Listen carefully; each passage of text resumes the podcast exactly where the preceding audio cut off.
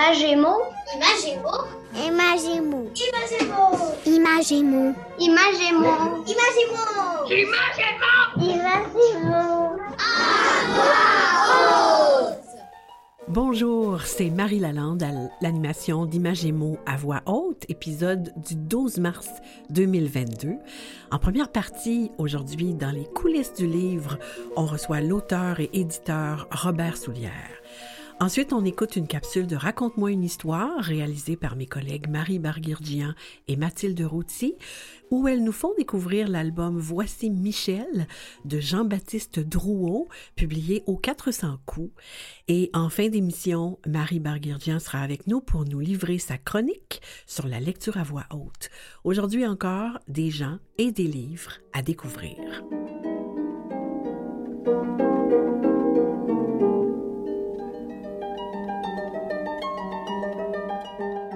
Je m'appelle Maëlle, j'ai beaucoup aimé le livre Défense d'entrée de Caroline Héroux parce que c'est le livre d'un garçon qui, raconte sa vie et les euh, aventures qu'il a traversées à travers ses journées. Euh, moi, je m'appelle Ayoub, j'ai 12 ans, ben, j'ai presque 12 ans. Puis mon livre préféré, c'est BD Corbeau de la collection Noire. Je l'ai aimé parce que euh, euh, il, fait, il fait peur, il y a du suspense, puis euh, j'aime bien l'histoire. Dans les coulisses du livre. Dans les coulisses du livre, c'est le moment privilégié de l'émission où on rencontre des auteurs, des illustrateurs, des éditeurs, bref, des gens qui font les livres jeunesse et qui œuvrent dans le monde de la littérature jeunesse. Aujourd'hui, j'ai le grand honneur de recevoir Robert Soulière, auteur prolifique et éditeur de renom. Bonjour Robert et bienvenue à Imagine. Bonjour Marie, merci de m'avoir invité, c'est gentil. Ah, c'est plus que gentil, c'est un plaisir. Bon. Commençons par le début d'une carrière riche, Robert. Vous avez fait des études en lettres, obtenu un diplôme en information scolaire. Vous êtes passé par les éditions Pierre Tisser avant de fonder votre maison d'édition. Soulière Éditeur, d'ailleurs, a 25 ans aujourd'hui. Oui, Vous avez également siégé au conseil d'administration de communication jeunesse et vous avez dirigé la revue L'Urelu qui est consacrée à la littérature jeunesse. Qu'est-ce qui vous a guidé dans ces choix professionnels? Ben, c'est toujours la passion du livre et de la lecture, et même j'ajouterais la passion de l'imprimerie parce que j'étais agent d'information à la Commission scolaire Saint-Jérôme Mhm. dans les années 70, c'était au siècle dernier, et je fréquentais beaucoup l'imprimerie Saint-Jérôme qui, qui imprimait le journal de la Commission scolaire dont j'étais responsable. Donc, tout le monde de l'imprimerie m'a toujours fasciné, la mise en page, le graphisme, l'illustration, la lecture, tout ça. Donc, c'est tout ça qui m'a amené vers, euh, vers l'édition. Ah, et vous avez aussi écrit pour la jeunesse, donc plusieurs albums, des romans, des nouvelles. Est-ce que vous avez toujours eu ce goût pour l'écriture? Est-ce que les livres étaient présents chez vous quand vous étiez petit? Ben là, je vais vous étonner. Il n'y avait aucun livre à la maison et je n'ai jamais vu mes parents lire un livre. Oh, quand C'est même même. assez étonnant. Très C'est étonnant. ma, c'est ma tante Jeanne qui est un- enseignante qui habitait vers les fils qui m'a apporté des Tintins et des Spirou et c'est là qu'elle a- vu que ça m'intéressait. Puis là, elle m'a alimenté. Ça prend toujours un passeur dans la vie pour Oui. euh, le- les livres, entre autres, et le cinéma ou les autres formes d'art, le, le musée, tout ça. là. Donc, c'est elle qui m'a vraiment donné le goût de lire avec des choses simples comme Tintin, Spirou, et c'est la bande dessinée, évidemment, pour les jeunes qui nous attirent davantage que les romans. Mhm. Après ça, à l'école, ben, c'est venu les, les romans, les classiques, etc. Ah, Chez moi, il n'y avait aucun livre. C'est assez étonnant. Tante Jeanne, Oui, on la remercie. elle est sûrement décédée. Oui, de là-haut. Vous avez écrit, euh, Robert, plus de 60 albums et co-romans, une vingtaine de romans pour ados et presque autant de nouvelles. On va se le dire, là, euh, je nomme quelques titres. hein. Euh, Oui. Entre j'ai- Je n'ai peur de rien, qui est paru récemment aux 400 coups, Oui, euh, qui est pour les plus petits, la série des Robert, qui est publiée chez. Fonfon, et Le chien de Léopold, que j'ai lu, moi, quand j'étais enseignante et conseillère pédagogique aussi, mais j'ai lu ça avec un plaisir non dissimulé. Ça, ça a été publié aux 400 coups. On peut parler d'éclectisme dans vos choix.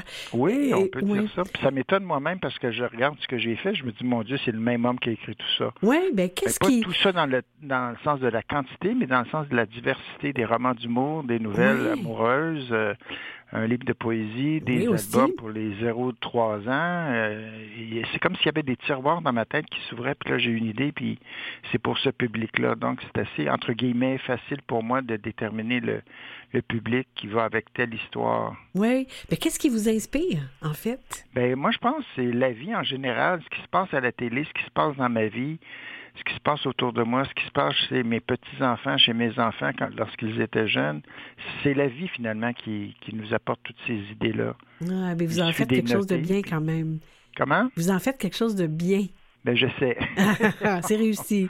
On réussit pas toujours. Ah, oui, ben en fait, ce que j'ai lu, moi, c'est réussi. bon. Euh, chez Soulière Éditeur, depuis 1996, vous publiez une vingtaine de titres par année. Dans, vous avez trois grandes collections. Euh, ma, petite vache, ma petite vache à mal aux pattes, c'est pour les plus, les plus de 6 ans. Chat de gouttière pour les lecteurs de 9 ans et plus et Graffiti pour les plus vieux, là, les 11 ans et plus. Oui. Qu'est-ce qui vous incite à choisir certains textes plutôt que d'autres? Parce que vous devez en recevoir beaucoup? Oui, on en reçoit une centaine par année à peu près, ce qui est moins que d'autres éditeurs, parce qu'on publie moins. Ce qui nous, ce qui nous impressionne surtout, c'est l'originalité, parce que tous les thèmes ont été abordés ou à peu près euh, l'amour, l'aventure, Oui. le policier, etc., la poésie. C'est, la qualité de l'écriture puis l'originalité du texte. C'est ça qui, qui sont les deux premiers critères. OK, Et donc... ça, on le sait assez facilement. On peut lire 10-15 pages, puisqu'on, Colombe et moi, on est des lecteurs euh, expérimentés. Disons, après 10, 15, 20 pages, on sait tout de suite si on va choisir l'œuvre ou pas. OK, donc tout de suite, là, on sent ça. Ouais. On le sent tout de suite, c'est bizarre. Ben, après 35 ans de, de métier, Ben oui. je pense que c'est la moindre des choses aussi en même temps. Et Robert, de sources sûres, là, et je tairai les noms de mes sources, Robert, vous êtes un homme discret, blagueur, sociable, sensible et généreux. Alors, d'après vous, là, qu'est-ce qui vous décrit le mieux parmi tous ces qualificatifs? Les cinq. J'ai, mes sources sont bonnes. Discret, j'ai été quand même euh, étonné de ça. Je suis pas euh, ben, discret dans le sens sur la place publique, euh, je suis assez discret. Oui. J'ai fait les salons du livre pendant une trentaine d'années. Évidemment, là, il y en a moins, il y a moins de salons en présentiel. Mhm. Mais euh, oui, sociable, généreux, tout ça, là, oui. Oui, J'essaie oui. d'être une bonne personne. Eh ben, je pense que, en tout cas, les gens euh, qui m'ont parlé de vous euh, reconnaissent ça chez vous, ces Je les ai qualités-là. payés, ces gens-là. Ah, c'est pour ça. Là, je comprends. En tout cas, blagueur, ça, c'est vrai.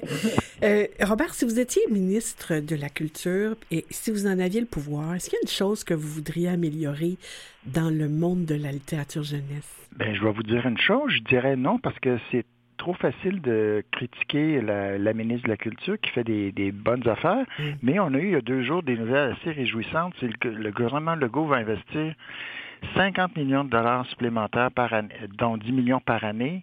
Ils veulent embaucher aussi 200 bibliothécaires, puis ils veulent aussi hausser la rémunération des artistes invités dans les écoles. Oh, Donc, quand même. euh, c'est comme des bonnes nouvelles, ce serait difficile de faire mieux. Oui, effectivement, Hein? Bon. effectivement. Ça a tombé dans une bonne journée. On a su ça hier, je pense que c'était dans le journal hier. Et, et si, euh, mettons, si je vous amenais sur le, dans la, la partie de tout ce que vous avez à remplir comme formulaire, ça, vous vous réduiriez pas ça? Oh boy! je ferais ça plus simple. Plus oui, parce simple. que les demandes de crédit d'impôt, les demandes de subvention, on passe vraiment plusieurs jours. Mais c'est correct, puis c'est normal aussi de rendre des comptes parce qu'on on en reçoit de l'argent public. Euh, on est redevable. on est redevable, puis c'est- correct aussi. Même, c'est sûr que ça pourrait être allégé un peu. Oui. Robert, est-ce que vous voudriez, en terminant, nous faire part d'un de vos coups de cœur littéraires? Euh, de notre maison d'édition en général? C'est comme vous voulez. Ça peut être ailleurs. Il y en a Moi, tellement, il y en a- Oui. il y en a tellement, il y en a tellement, puis j'en lis tellement. que- Mais si c'était chez vous, alors? C'est chez nous, je dirais le vite comme ça. Ben, il y a plusieurs auteurs comme, je dirais, j'irais plus par auteur Oui, si vous oui. me le permettez. Bien sûr. Je dirais tous les livres de Jacques Lazur, tous les livres de Louis Aymon, les livres de Camille Bouchard, euh, les livres d'Emmanuel Bergeron. euh, évidemment, tout ce qu'on publie, euh, on le publie parce qu'on a des coups de cœur, puis c'est la passion qui nous anime plus que l'aspect commercial de la chose, parce qu'il y a des livres qu'on on sait que on n'arrivera pas à rentabiliser le- ce qu'on a mis comme tel, mais c'est en même temps, c'est pour ça qu'on est subventionné, puis c'est pour ça qu'on est un éditeur littéraire. Donc, c'est tous, tous ces gens-là. Euh, Daniel Simard, euh, qui est une dame extraordinaire qui a arrêté d'écrire, mais à un moment donné aussi, on arrête d'écrire. Hein? On a assez écrit. Oui, on a fait. Est-ce que, est-ce que vous, vous avez, vous avez l'intention d'arrêter d'écrire? Je sais pas, j'ai deux, trois textes, dont un chez Fonfon, un, un album chez Soulière qui va paraître en septembre prochain. Non, non, j'ai encore des idées. J'ai deux, trois, euh, comme on dit, deux, trois fers au four. Oui, oui, oui. Et non, je pense pas ben, je pense pas d'arrêter pas à, à brève échéance, mais un jour, oui, c'est sûr. Mais vous n'avez pas l'impression d'avoir fait le tour tout de suite? J'ai l'impression, mais ça, les, les autres éditeurs vont me le dire, parce que quand je publie ailleurs, c'est l'auteur qui, qui publie Oui. qui publie ailleurs, c'est pas l'éditeur qui dit euh, fais telle affaire, telle affaire, telle affaire. Mhm. J'écoute vraiment euh, beaucoup les, les conseils euh, des autres. Ah, ça, c'est intéressant. Mais il faut le faire aussi. Oui. Ben, écoutez, merci, Robert Soulière. Ben, merci Marie, c'est très gentil. Ben, c'est vraiment, c'était un immense honneur de vous recevoir, au très grand plaisir. Et moi, j'espère que vous n'arrêterez pas d'écrire et Vous êtes gentil. vous n'arrêterez pas de publier non plus. on Vraiment. va essayer, on va essayer. Au plaisir. Merci, au plaisir Merci. Marie, merci beaucoup. Au revoir. Au revoir.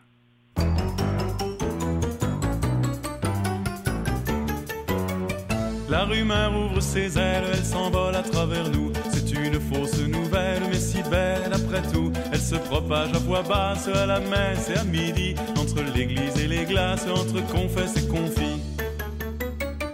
La rumeur a des antennes, elle se nourrit de cancans. Elle est bavarde et hautaine et grandit avec le temps. C'est un arbre sans racines à la sève de venin, avec des feuilles d'épines et des pommes à pépins. Ça occupe, ça converse, ça nourrit la controverse, ça pimente les passions, le sel des conversations. La rumeur est un microbe qui se transmet par la voix, se déguise sous la robe de la vertu d'autrefois. La parole était d'argent, mais la rumeur est de plomb. Elle s'écoule, elle s'étend, elle s'étale, elle se répand. C'est du miel, c'est du fiel, on la croit tomber du ciel. Jamais nul ne saura qui la lance et qui la croit. C'est bien plus fort qu'un mensonge, ça grossit comme une éponge. Plus c'est faux, plus c'est vrai, plus c'est gros et plus ça plaît. Calomnie, plus on nie, plus elle enfle et se réjouit. Démentir, protester, c'est encore la propager. Elle peut tuer sans raison, sans coupable et sans prison, sans procès ni procession, sans fusil ni munition. C'est une arme redoutable, implacable, impalpable, adversaire invulnérable, c'est du vent, c'est du sable, elle rôde autour de la table, nous amuse ou nous accable, c'est selon qu'il s'agit de quiconque ou d'un ami. Un jour elle a disparu, tout d'un coup dans les rues, comme elle était apparue à tous ceux qui l'avaient cru. La rumeur qui s'est tue ne reviendra jamais plus. Dans un cœur, la rancœur ne s'en ira pas non plus. La rumeur.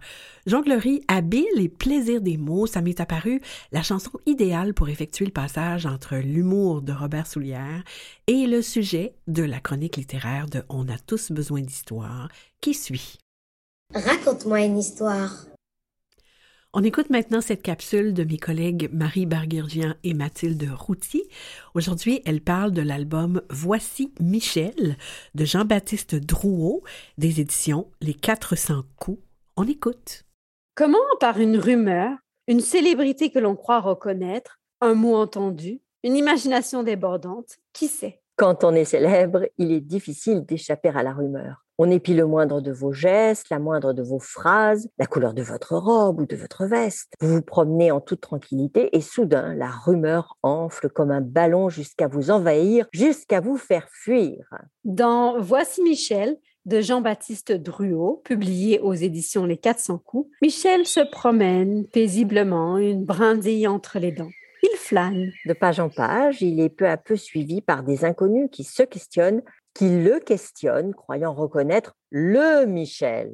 Pour échapper à la foule qui envahit sa tranquillité, Michel se met à courir. Il en perd sa brindille, assailli de gens qui veulent prendre une photo avec lui et d'autres qui veulent absolument un autographe. Avec insistance, on lui pose mille questions micro-tendues. Bref, chacun voudrait une petite part de Michel, le Michel. Il finira par réagir, je ne dis pas comment, pour échapper, échapper à la situation et surtout retrouver sa tranquillité. La réussite de cet album tient dans l'idée, mais également dans le travail graphique très intéressant. Aucune narration textuelle, mais des bulles exprimant les réflexions de la foule. Quant à Michel, il ne prononce en tout et pour tout dans l'album qu'une seule phrase. Mais je ne suis pas Michel. Oui, on parle donc ici d'histoires plus visuelles que textuelles. Sur un fond blanc, dans un dessin épuré, Jean-Baptiste Drouot réussit très bien à donner l'impression de la rumeur qui gonfle de page en page. Quelques petites touffes d'herbe, des arbres, une barrière de bois, une petite maison, le décor est vraiment minimaliste. L'espace blanc donne la liberté d'ajouter autant de personnages que nécessaire pour exprimer la foule qui grossit et grossit en chemin. Mais alors, au fait, comment se termine cette histoire? Michel va-t-il enfin se débarrasser de tous ces gens qui le poursuivent? La fin est bien ficelée et permet au lecteur de choisir entre deux chemins imaginaires en quelque sorte, l'un à gauche et l'autre à droite. À chacun de choisir lequel il veut suivre ou ne suivre personne. On a adoré l'efficacité, la simplicité et l'humour de ce petit album qu'on lit et relit avec plaisir pour se moquer un peu de nous, un peu des autres. Sans méchanceté. Un moment réjouissant de lecture. Alors, allez donc découvrir Voici Michel de Jean-Baptiste Druot aux éditions Les 400 coups. À bientôt. Un clin d'œil à l'humour. Ici, comme dans l'album de Robert Soulière, Je n'ai peur de rien, dont on a parlé plus tôt, les illustrations jouent un très grand rôle dans l'histoire. Ici, dans Voici Michel, elles sont l'histoire. C'est intéressant avec les enfants de jouer avec le texte et les illustrations, d'observer comment l'histoire avance en comparant l'histoire textuelle et l'histoire visuelle. Sur le site de l'émission, vous trouverez les liens vers le titre mentionné, celui vers la page Facebook de On a tous besoin d'histoire et celui vers le blog de Marie Barguirgian, Arstramgram. Je m'appelle Aya, j'ai 10 ans et mes livres préférés, c'est les romans d'horreur parce que ben, j'aime avoir peur. Alors, la première série qui m'a le plus accroché en littérature jeunesse, j'avais 9 ans et c'était en quatrième année et c'était la série Annie Croche de Bertrand Gauthier à la courte échelle. J'ai adoré euh, plonger dans l'univers de cette jeune fille-là parce que c'était une des premières fois où un personnage parlait comme moi. Bonjour, je m'appelle Ryan, j'ai 11 ans. J'ai aimé le roman La bête à pile parce qu'elle est vraiment longue et il y a beaucoup d'action.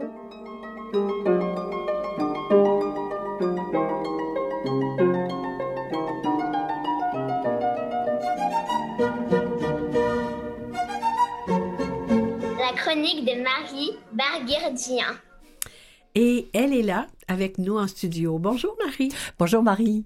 Dans votre chronique d'aujourd'hui, Marie, vous nous parlez de l'importance de lire à voix haute, d'écouter ces histoires et ces musiques francophones.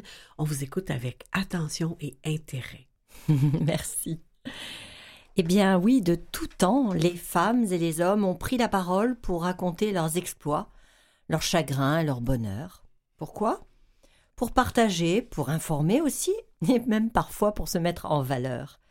Et si depuis toujours on a accordé de la valeur à la prise de parole, c'est tout simplement parce que les mots et le langage, eh bien, c'est ce qui nous définit.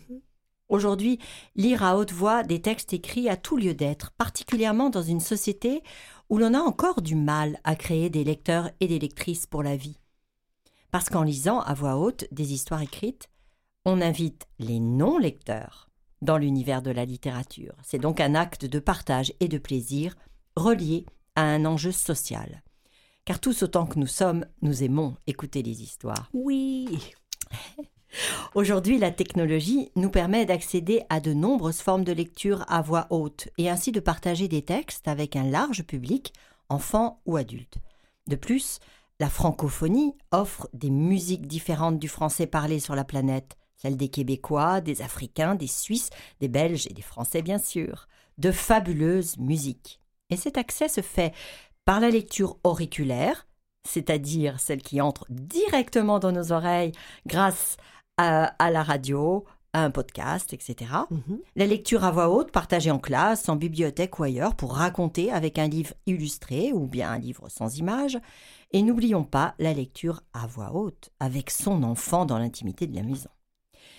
Quel que, quel que soit l'âge du public auquel on s'adresse, celui ou celle qui lit devient une sorte de médiateur culturel dans la mesure où il transmet à l'oral un texte écrit. Il donne à entendre le sens d'un texte, sa musique, sa richesse lexicale, ses moments d'intensité. Un texte qu'il a choisi et auquel il fait confiance. C'est vraiment comparable à la lecture d'une partition musicale. Tout, tout, comme on fait confiance aux notes écrites par Mozart, eh bien le lecteur fait confiance à son texte. Hmm. Il faut qu'en lisant, il puisse mettre en route la pensée de l'auditoire avec sa voix qui est unique, comme est unique la musicalité du texte d'un auteur ou d'une autrice. Ce que porte le lecteur, c'est bien une matière littéraire. Ça fait un peu Mmh. savant, mais de cette matière littéraire, il fait sortir les mots du livre. Et plus que cela, il livre, dans un livre, il livre des images comme s'il procurait une impulsion du dedans vers le dehors. C'est pourquoi la lecture partagée est une expérience temporelle unique, une forme d'art vivant. Dans l'oubli de soi, le lecteur se doit de trouver le juste équilibre pour ne pas prendre le devant du texte et laisser la liberté au public d'interpréter. Par le simple fait de lire ce texte à voix haute, il lui donne une autre dimension. Mais que se passe-t-il alors du côté du public qui entend une lecture à voix haute? À quelle nécessité intérieure correspond son besoin d'écouter? Eh bien, nous savons aujourd'hui que l'on entend des histoires bien avant la naissance, puisque l'on perçoit les voix dans le ventre de notre mère. Et très vite, en grandissant, nous réclamons une histoire. Alors, cet enfant, se demande l'ethnologue Suzy Patiel, cherche-t-il à retrouver ce temps d'avant son temps quand seule une voix le reliait à l'univers du dehors, une voix qui pénétrait son univers obscur, fermé, réduit aux dimensions de son être, qui lui parlait d'un autre monde et l'accompagnait dans son lent cheminement vers lui? À l'âge où l'enfant écoute des histoires en groupe, on continue à lui parler d'un autre monde, mais cette fois, il est tout entier présent, de tout son être. C'est pourquoi le conteur Serge Bloch, pour attirer l'attention des enfants, leur mentionne. Attention, vous me prêtez vos oreilles? Et aussitôt après Et les oreilles, ça sert à quoi Un enfant bien installé sur les genoux de son papa a répondu À respirer?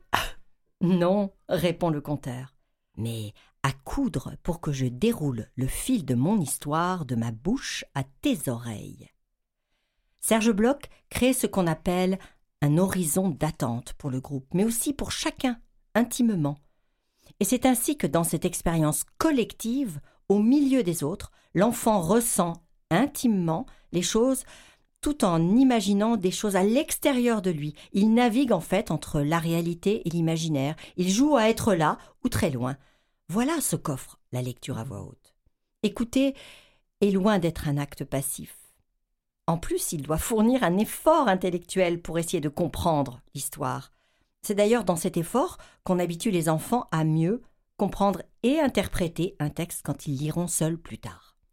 Oui, cette expérience collective est unique pour chacun. Nous sommes unis par l'histoire, mais notre cœur la reçoit aussi différemment des autres. Un jour, une petite fille a demandé On est où quand on lit? La citation assez poétique de Kate DiCamillo y répond de belle manière. La lecture à voix haute nous transporte dans un lieu intermédiaire, un espace sûr, un espace où les participants, celui qui lit et celui qui écoute, peuvent lever leur défense et baisser la garde. Nous aimons les histoires et nous laisser bercer par la langue, mais aussi le lien qui qui nous unit lorsque se lisent les mots à voix haute un lien d'où naît une lumière qui nous rend visibles l'un à l'autre. Dans l'espoir que nos enfants assisteront à plus de lectures à voix haute, même quand ils sauront lire, rappelons-nous ces quelques points. Écouter une histoire ensemble, c'est avoir un moment de temps suspendu. J'adore cette expression, ouais, ouais, ouais. reliée à une intention de plaisir. C'est mieux comprendre l'impact du langage écrit, par sa musique, les pensées qu'il véhicule, et donner de la valeur aux mots, au langage, tout en comprenant que les histoires passent par ce langage écrit. C'est donner accès à une culture partagée dans un espace commun. C'est euh, sentir ensemble la complexité du monde et grandir en se questionnant. c'est s'extraire des routines quotidiennes, c'est même apprécier le silence à la fin de l'histoire. Dans ce partage de la lecture à voix haute, il se passe vraiment quelque chose d'irremplaçable. Ce serait une belle façon de donner à tous accès à la littérature et de réduire nos inégalités sociales si l'on invitait plus de monde à écouter des histoires à voix haute. Elles donnent de l'espoir. Et vous quelles voix vous ont marqué Hmm, mon Dieu, celle de Tante Lucille, tiens. C'est ce dont je me souviens la première fois. Vraiment. Et la vôtre? Ah! Marie, merci beaucoup.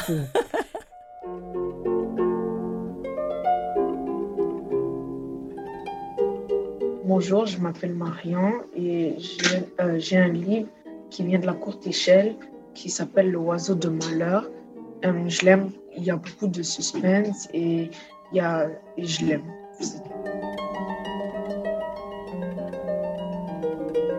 Je m'appelle Yacine, j'ai 11 ans. J'ai aimé le, la- le livre Les bruits dans le mur dans la série La courte échelle, c'est noir, car il y avait beaucoup d'action et j'ai aimé, j'ai aimé le lire pour mon projet.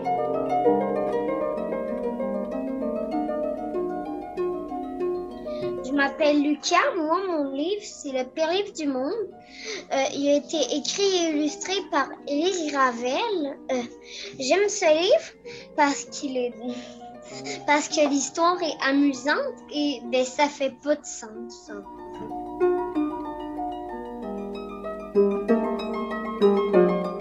Anaïs. Au- Aujourd'hui, je vais vous parler de mon livre préféré. Mon livre préféré s'appelle Daphné au royaume enchanté. L'auteur de ce livre est Darcy Bussel. Les collections et les ballerines magiques. J'aime ce livre à cause que la- le personnage est courageux.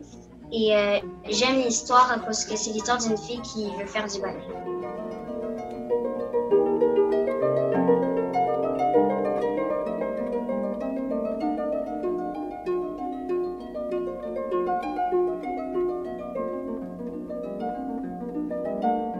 Je remercie les invités et les collaborateurs d'aujourd'hui, l'auteur et éditeur Robert Soulière, Marie Barguirdian et Mathilde Routy pour leur chronique Raconte-moi une histoire, Marie Barguirdian pour sa chronique sur la lecture, Nicolas Wartman en régie et au montage et Jean-Sébastien La Liberté, chef division technique pour la mise en onde.